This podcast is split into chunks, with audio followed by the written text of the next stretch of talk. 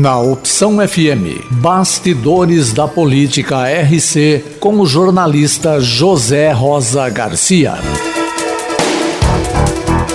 A Câmara de Rio Claro escolheu, no início da sessão ordinária da semana passada, os sete vereadores que integrarão o Parlamento Regional do aglomerado urbano de Piracicaba.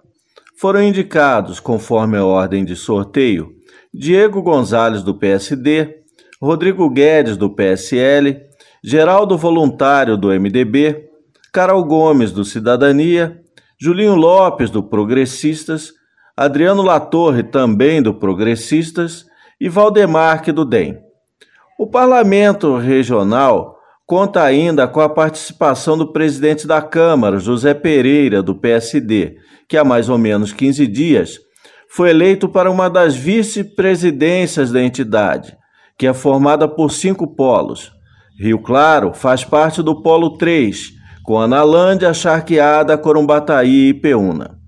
A cerimônia de posse está prevista para o próximo dia 13 e, conforme declarou Pereira, o principal objetivo do parlamento será contribuir, por meio de ações conjuntas, para o desenvolvimento econômico, social e político da região.